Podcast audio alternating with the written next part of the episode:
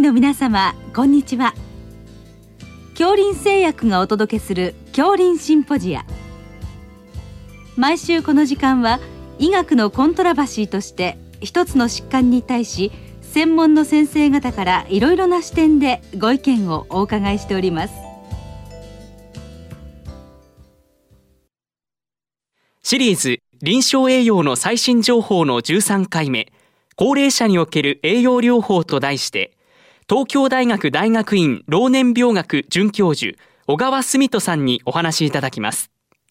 聞き手は慶應義塾大学名誉教授斉藤育夫さんです。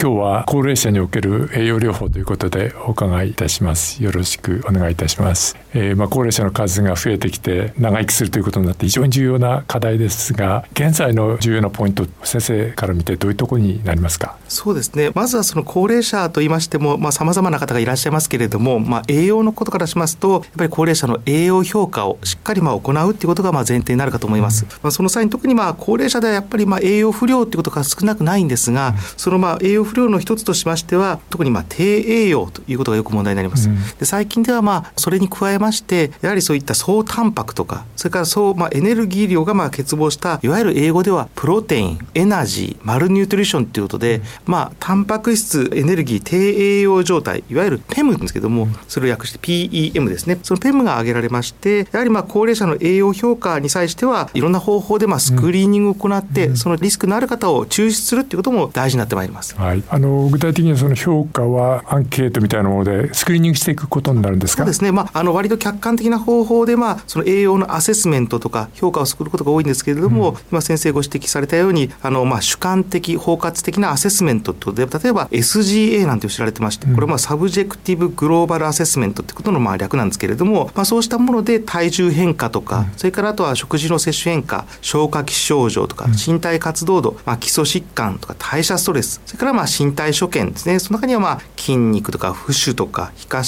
肪とかそういったことのまあ評価も含めてですけれども、うん、まあ、そうした情報からまあ主観的ではあるんですけれども、まあ、評価を行うというものが知られております。はい、もう一つは、えー、MNA と言いましてこれもよく使われるんですが、ミニニュートリショナルアセスメントということでその略で MNA そのショートフォームということで SF なんていうのでよく使われますがこれもまあ特に入院患者さんであったりとかあるいはまあ地域における高齢者の低栄養のスクリーニング方法としてまあ使われるものでございまして、まあ、あの今申し上げたような SGA とまあ類似するところもございますがそれに加えてまあやっぱりまあ多剤内服とかそれからまあ ADL 障害だったりあるいはうつ認知症とか、うん、そうしたもののですね高齢者特有のまあ栄養リスク項目もこちらにも含まれておりまして簡便で使いやすいというものでございます、はい、そういったあのスクリーニングをやって血液検査とか、まあ、そういった検査的にはどういったことをやっていきますか？そうですね。あの血液検査におきましてもですねやはりまああの先ほどの刑事的な栄養状態の変動とか推移を調べるという上でもですね、まあ、定点観測というわけじゃないんですが例えばプレアルブミンとかトランスフェリンといった割とそのまあラピッドターンオーバープロテインと言われるような血清タンパクですね。半減期が非常に短いということで、まあ、2日弱といったことも、まあ、例えばプレアルブミンだとございますのでそうしたものを活用するというのも一つの手法かと思います。はい、ということでまずは評価。でその評価に基づいてあの、まあ、いろんな計画を立てていくということなんです。けどやはりその重要なことは食事と運動ということでしょうか、はい、そうですね、まああのえー、そこの食事と運動もあのとても大事でございますしやはり、まあ、まずはその栄養管理というところもとても大事になってまいりますし、まあ、その際にはですね、まあ、簡潔に申し上げますとやはり高齢者にきましても、まあ、まずはあの基礎代謝量というものを求めてですね、うん、特にはまあ古くから知られておりますけどハリスベネディクトなんていうものはある程度70歳までのまあ年齢でしかなかなか使えないっていうような意見も一部ございますけれどもそれでもまあそうしたものをあるいは他のものでもいいので、えー、まあ総エネルギーの必要量を決定するというところがまず最出発になります。うん、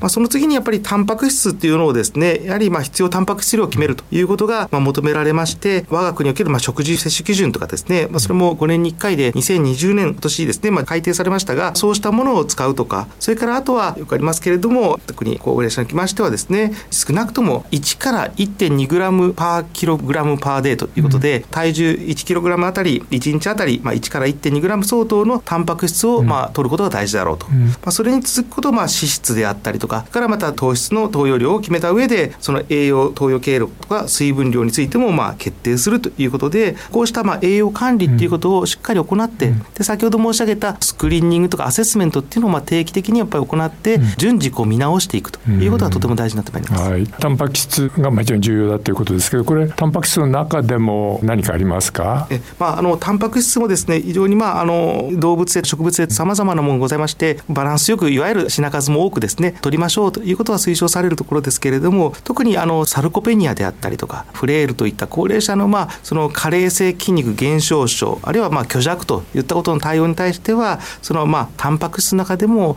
一部そういった BCAA といったアミノ酸そのアミノ酸の中でも分岐差アミノ酸と言われるような、うん、そうした BCAA と言われるようなものを活用するのが望ましいということも一部研究では浮かび上がってきておりまして、うん、まあ、その代表例としてはまあよくロイシンとかですね、うん、まあ、ロイシン代謝物といったものもまあ重宝されるところでございます、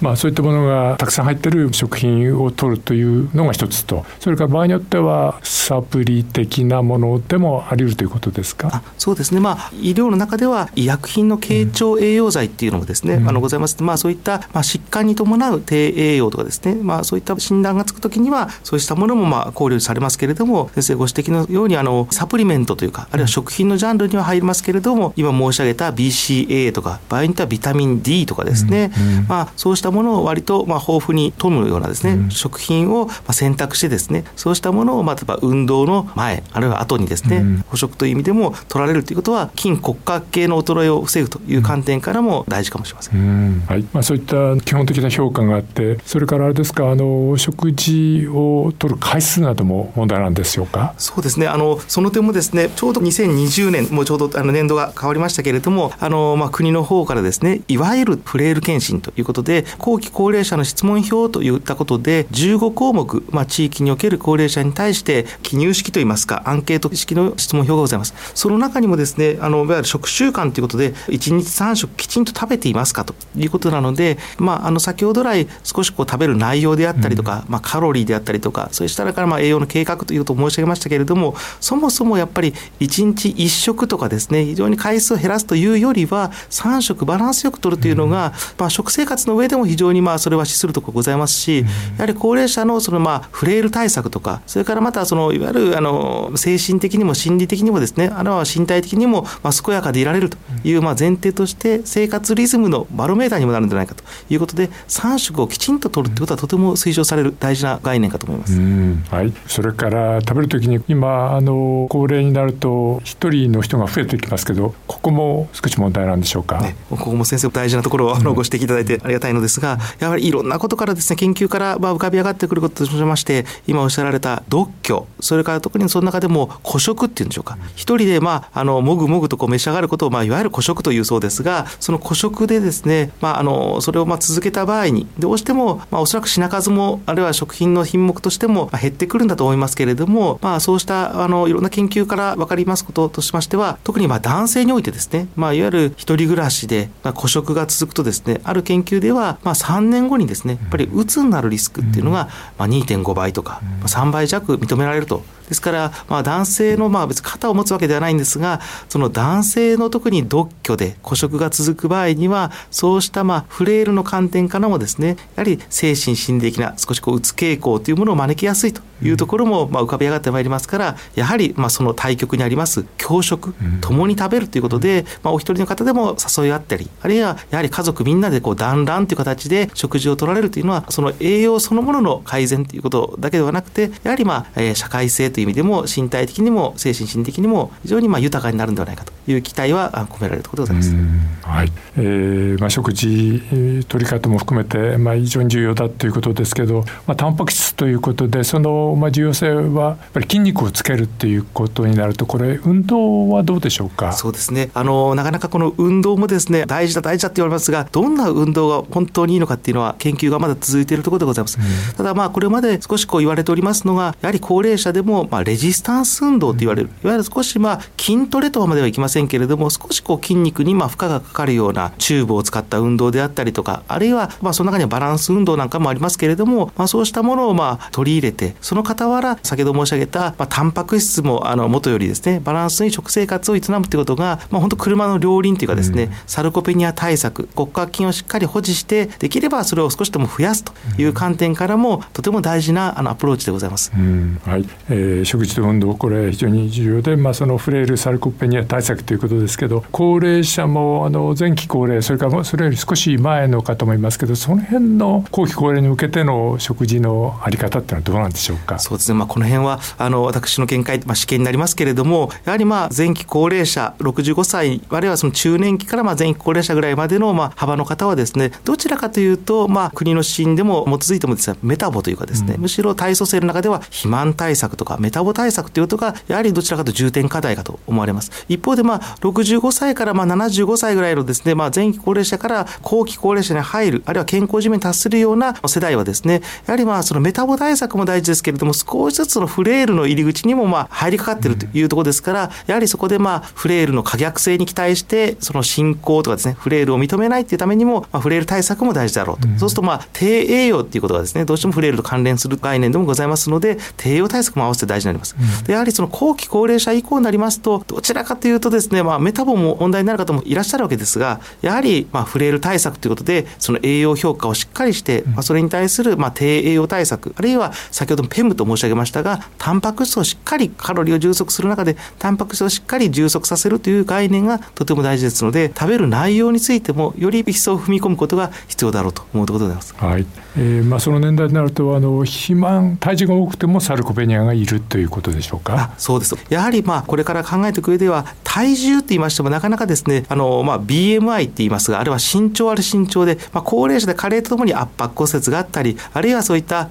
まあ、円牌といったことで、まあ、少しこう背が曲がったりしてですね身長ある身長で割るとですねなかなかそれがまあ正確ではない場合も少なくないということがありますからやはりまあできれば体組成系とか体組成っていう点でそのまあ内臓脂肪皮下脂肪の脂肪割合対骨格筋の割合ってそのまあ量比をですね常に配慮することは大事ですし先生ご指摘のまあサルコペニア肥満っていうのはですねこれから潜在的には多いんじゃないかと思われますけれどもまあそれを克服する上でも一つにはまあ肥満を予防するあるいは低減するっていうことも大事ですが骨格筋を保持するっていうことがですねあればですねいろんなこうまあ抵抗力であったりサルコペニア肥満におけるいろんなこうまあ生活習慣病のリスクファクターとかですね危険因子に関しても、えー、十分にそれは克服できるまあ可能性もあるんじゃないかということで、うん、やはりまあ骨格筋と脂肪に思いを寄せて骨格筋の割合をしっかりと保持するということは、まあ、栄養面からも、まあ、高齢者の、まあ、サクセスフルエイジングという観点からも大事かもしれません。はい、どうもありがとうございました。ありがとうございました。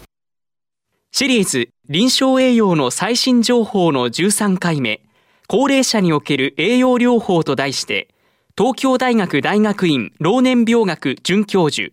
小川澄人さんにお話いただきました聞き手は慶應義塾大学名誉教授斉藤育夫さんでした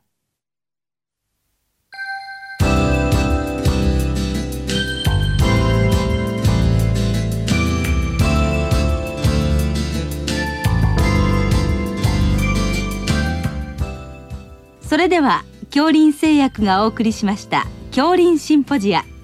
来週をどうぞお楽しみに。